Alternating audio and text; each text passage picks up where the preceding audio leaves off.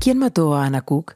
Es un podcast documental escrito por Rodrigo Fruxá, resultado de cinco años de investigación, el análisis de más de 400 páginas de documentación judicial, la realización de alrededor de 100 entrevistas con todos los involucrados y la recopilación de archivos audiovisuales y sonoros considerados relevantes para el caso. Algunos de los audios que oirás a continuación no se encuentran en una calidad óptima, pero hemos decidido exponerlos en su versión original.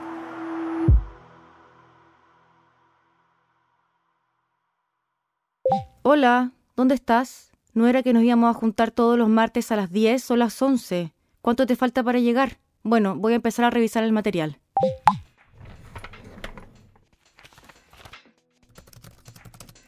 Uy, la Anita como el demonio Tasmania, weón. Me gustaba que fuera así como rockstar. Como, no sé, alguien con mucha, mucha energía, mucha luz, mucha intensidad. Linda, muy linda ella. Preciosa su cara, sus ojitos, todo. Como extravagante, con sus pelos locos, un Pokémon, po. era un Pokémon chico. Yo siento que siempre le dio lo mismo lo que pensaron los demás. La Anita era brillante, ¿cachai? La buena era brillante, así brillante, brillante, brillante. Era una genio, era una genio musical. Perdona el atraso, te juro que me costó un mundo encontrar estacionamiento. Estaba revisando el material de las amigas de Ana. ¿Cuál es tu clave de Wi-Fi?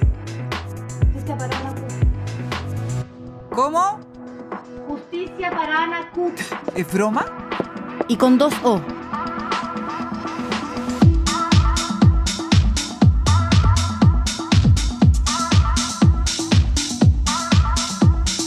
Podium Podcast presenta ¿Quién mató a Ana Cook? Capítulo 2 Justicia para Ana Cook.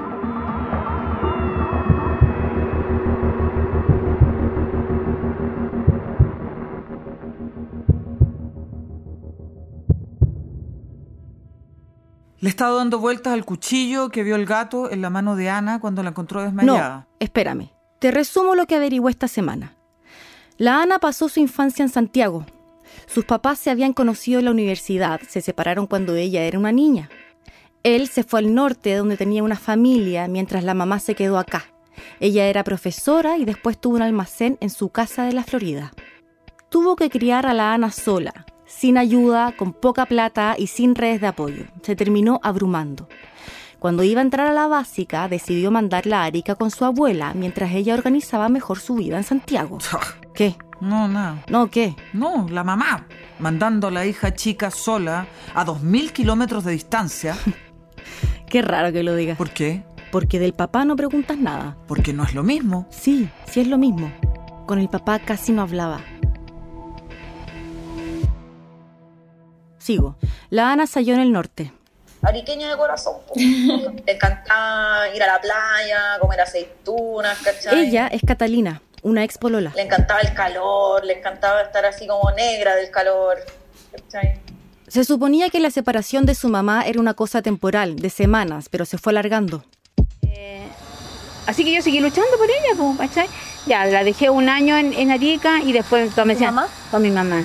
Y después me decían, no, si le quitas a la Anita a mi mamá se va a morir, que ella está súper encariñada. Un año, dos años, tres. Yo, oportunidad que tenía, yo viajaba para verla, hablaba con ella. Esa es Katia, la mamá de Ana. En uno de esos viajes a verla encontró una carta de la Ana a una amiga, donde contaba que le gustaban las mujeres. ¿Cómo se lo tomó? Como pudo, con las herramientas que tenía. y le encuentro una carta de amor. Y ella se quedó callada, la reté, pero ese yo asumo que fue mi problema, no el de ella. Me costó asumirlo mucho. No era lo que yo tenía pensado para mi hija, que era mi princesita, eh, y me la traje de un árabe. Ahí se la llevó de vuelta a Santiago. Habían pasado cinco años sin vivir juntas. Y eh, la llevé a hacerse hasta exámenes médicos para ver si tenía problemas hormonales. Sí que lo de ella era hormonal, la llevé a psicólogo, la llevé a psiquiatra y al final la que tenía que ir a psiquiatra era yo. po.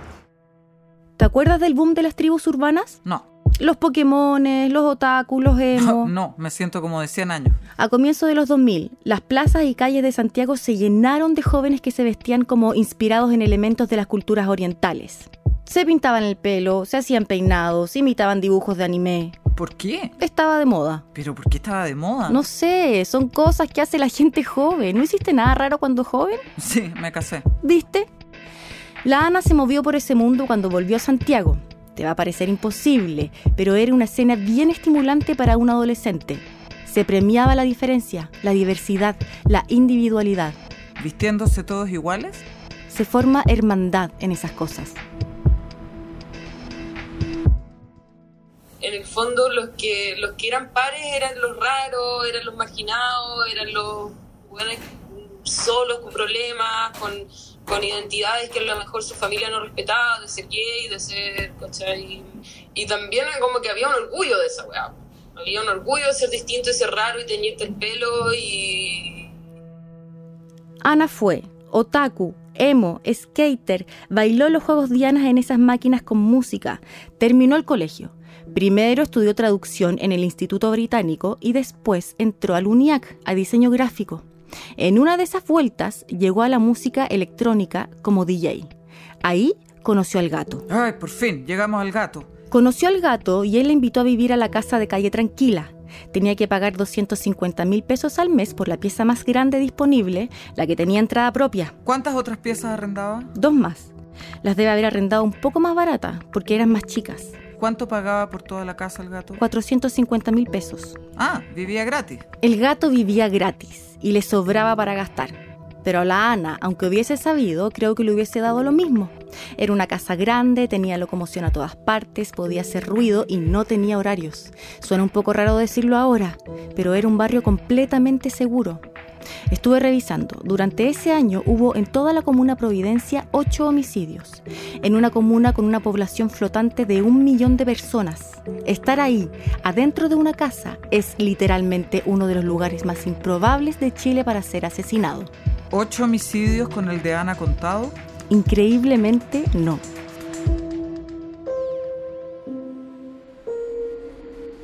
La Ana estaba feliz. Pues tenía su espacio, y nadie la molestaba. Eso me decía ella.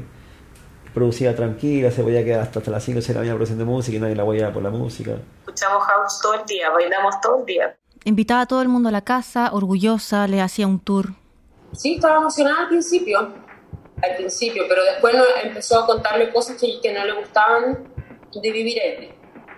Como cosas que pasaban en la casa que a ella no le que se incomodaba, que hacía el Azócar. Acuérdate, Raúl Azócar es el gato. ¿Azócar cuánto? Azócar Becerra. ¿Y quién es la niña que habla? Karina Olivos. ¿Cómo conocía a Ana? Un amigo me habló de que era como una nueva DJ, ¿cachai? Que era buena y tocaba buena música y era buena onda. Se juntaron mucho los meses en que Ana vivió en calle tranquila. me dijo, no, que, que el gato como que invita a gente, minas y minos, ¿cachai? Como de varias edades y se van al, están en el patio, están con un montón de droga y te- están ahí todos con todo, agarrando todos con todo y así weá, ¿cachai? Y yo estoy acá en mi pieza. El ambiente de la casa era de carrete duro. Constanza Molina llegó ahí con 22 años, era la primera vez que vivía sola. Fue por, por ella que llegué a la casa, a tranquila. Pues ahí conocí al gato también. Tenía clase, entonces me despertaba tipo siete y media más o menos, empezaba a ducharme y todo. Cuando bajaba así me encontraba con un amigo así, con un espejo, así un montón de coca y un gin. Y ahí co- como yo haciéndome el, el desayuno, así como, no sé, un pan con huevo y un milo. y- No te puedo creer. La Ana se empezó a incomodar. Eso fue una de las primeras razones que le empezó a incomodar, aparte de los cambios de humor del Raúl. Yo, yo, yo creo que la Ana probablemente miraba un poco para ver qué estaba pasando, pero y veía como que estaban, claro, que estaban teniendo energía. Espera, ¿está diciendo que Ana tenía conflictos con el gato al momento de su muerte? Escucha. El Raúl también consumía ketamina. ¿El tranquilizante de caballo? No le dijo solo a ella de sus problemas con el gato. se llevaban bien, pero a veces igual como que la Anita te- tenía miedo del culiao, como que a veces el, el weón tenía como reacciones raras. Y la Anita igual era una niña, era una, era una niña, era una niña en ese entonces y como igual daba miedo su reacción. Todo el mundo así para súper eh, drogado, o sea, y todos con todos, porque la Ana no, no le interesaba estar- cómo volver con hombres, ¿cachai? Si la buena era, era súper lesbiana. Ay, no sé si preguntar esto, porque tú cada vez que hago estas preguntas me siento como una momia de mil años, ¿Qué? que tú ¿Qué? me pones unas caras ¿Qué? que no sé, me siento ¿Qué una pasa? anciana. ¿Qué? Ya. El gato. ¿Es homosexual? Pero él, él es bisexual, creo, ¿no? Tiene hijos y todo. No me extraña que, que haga eso, que hiciera eso con gente. que, que le- que se aprovechaba de, de, de, hom- o sea, de mujeres y hombres menores, ¿cachai? Y les daba droga y pasó a, a conocidos de ellos. No, no, no, no, no, no. Pero esto es muy grave. ¿Hay alguna denuncia en Carabineros? No he revisado. ¿Y tú? ¿Diste con algún denunciante? ¿Hablaste tú con uno directamente? ¿O es solo lo que dice esta niña? No, es lo que dice ella. Pero esto no puede ser el lote. No, sí, pero tenemos... No, no, no, no, no. No, esto no puede ser así. Lo que se pueda probar. Estás demasiado banderizada. Justicia para Nacuc, por favor.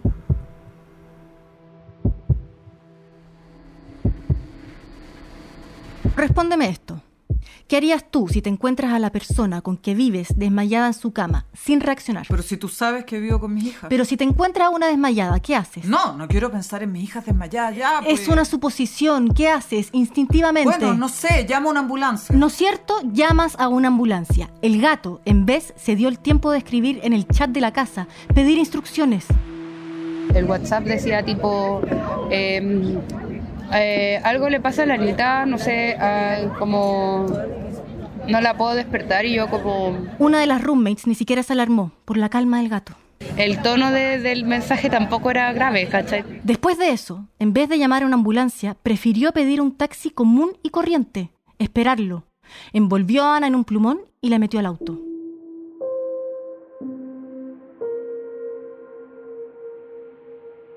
Ana tenía un ritual para dormir. No, nunca la Anita durmió desnuda. Ni siquiera tampoco así con calzón y polera, nunca. Era de pantalón y camiseta. O tenía la tía siempre le regalaba pijamas de dos piezas, ¿cachai? Nunca la Anita durmió así como desnuda o en calzón y sostén, no. Era muy pudorosa la Anita aparte. La mamá dice que llegó desnuda al hospital. En los registros del Salvador tampoco se detalla su ropa. Nadie sabe dónde está ese pijama o por qué no lo usó justo esa noche. Al llegar al hospital, el gato dijo en la recepción que la Ana tenía antecedentes de epilepsia. Está en la ficha de entrada que llenaron los doctores. ¿Tenía? No. Dijo además que sufría de depresión. ¿Tenía? No diagnosticada, pero si eres un doctor, te pasan a una joven desmayada y te dicen que sufre de depresión, de inmediato condiciona una respuesta. Que se suicidó.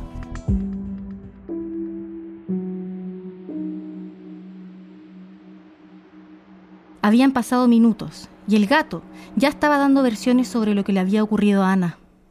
Y me acuerdo que el gato eh, después sale y me dice, eh, Lana falleció. Y yo dije, pero bueno, ¿qué, qué pasó? Y me dijo, no, sobredosis de no sé qué, le encontré con pastillas, la hueá. Llamé al gato y el gato me contesta y me dice, no, sí se murió. Se murió y estamos acá en el hospital, fue terrible, yo la encontré, eh, me la traje. Ella es una amiga íntima del gato. No es de la gente que exige justicia para Ana. Pero siempre en esa de, de, de se, de se mató, o sea, se, se suicidó. A otra gente, el gato le dijo otras cosas, mil versiones. Detalles contradictorios aparecían en cada llamada. Nadie sabía bien lo que estaba pasando. Pero el gato cambió mucho las versiones de su historia. Como que supuestamente la, la Anita estaba durmiendo, pero ¿cómo iba a desordenar tanto la cama el gato si la Anita estaba durmiendo en ese entonces? Es como, es como muchas cosas en la, en- no calzan en lo que dice el weón. Y esas contradicciones ni siquiera fueron lo más raro de esa tarde.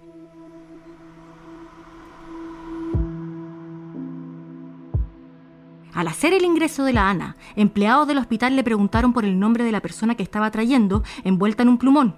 El gato no supo qué decir. ¿De nervioso? ¿Se tupió? No, dijo que no sabía su apellido. La conocía solo como Ana, como Ana Cook. Pero espérate, ¿no era ese su apellido? Cook. No, no, no, no, no me estás poniendo atención, ya te conté esto. Era el nombre que se puso como DJ. Su nombre real era Ana Villarroel González. ¿Y el gato no sabía el nombre de la persona a la que le arrendaba una pieza? No. ¿Pero le pagaba el arriendo por transferencia bancaria? Sí. Ya, pues ahí sale el apellido. Sí sé. El gato, con alguien muriéndose en el hospital, fue de vuelta a la casa, supuestamente para encontrar el carnet de identidad de Ana y poder dar así su apellido en el hospital. Pero volvió una hora después sin el carnet. ¿No lo encontró? Dice que no. Pero la mamá de Ana fue la tarde a la pieza y le bastó buscar en el bolsillo de una chaqueta para encontrarlo. Estaba a la mano. Ese mismo día, más tarde, amigas de la Ana fueron a la casa convencidas de que era un suicidio para presentar su pésame. Se encontraron al gato haciendo aseo. Y a mí me pareció raro porque este weón empezó a limpiar al tiro la pieza. Acaba de una persona acá, ¿cachai? En tu propia casa, y tú estás limpiando, ¿cachai? Como con gente limpiando, weá, y como haciendo aseo de la pieza para poder ponerle en arriendo mañana, ¿cachai? Como una weá así. ¿No había llegado la policía a inspeccionar la pieza? Llegaron ese día, pero el gato ya había tenido la oportunidad de estar solo ahí. De haber querido, podría haber modificado la escena. Todo lo que sabemos de la pieza es lo que el gato quiso que sepamos de la pieza.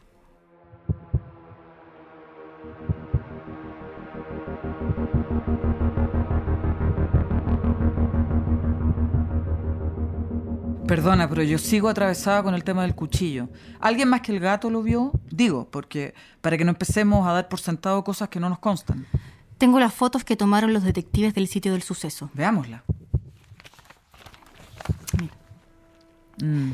Yo digo que esto es como una cortapluma. No, no, no, lo que yo veo es una mancha. No, no, mira, mira, acá, acá abajito. ¿Dónde? Ah, ya.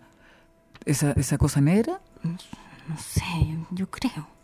¿Pero no lo identifican en el informe de la Brigada de Homicidio? Leo.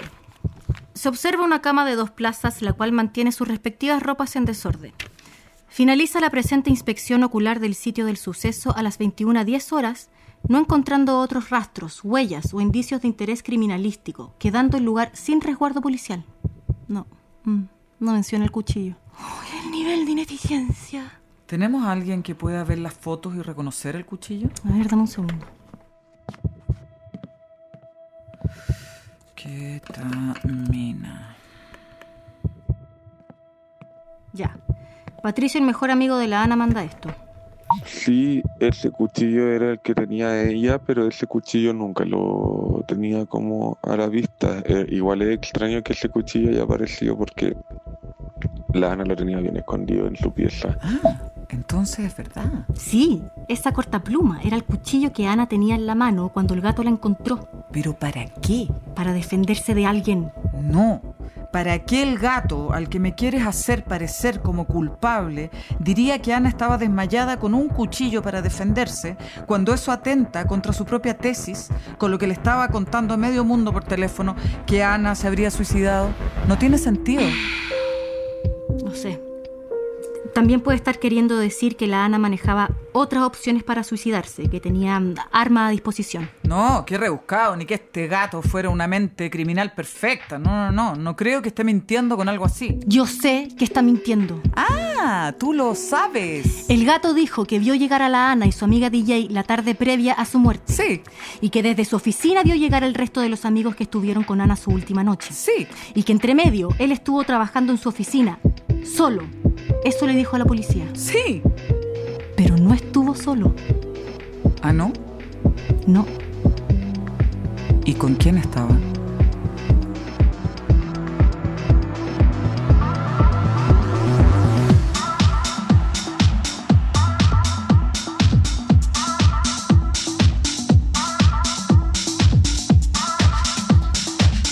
¿Quién mató a Anna Cook? Es una serie sonora original de Podium Podcast. Guión, Rodrigo Fluxa. Investigación, Valentina Millán, Sebastián Palma y Rodrigo Fluxa. Dirección General, Trinidad Piris. Diseño sonoro, Luciano Correa. Arte y Comunicaciones, Jorge Espillaga. Entrevistas en orden de aparición, Antonia Larena, Viena Rivera, Daniela Hinojosa, Florencia Ropero, Max Murillo, Katia González, Elisa Punto, Catalina Minoletti, Karina Olivos, Patricio Ávila, Patricia Gatas,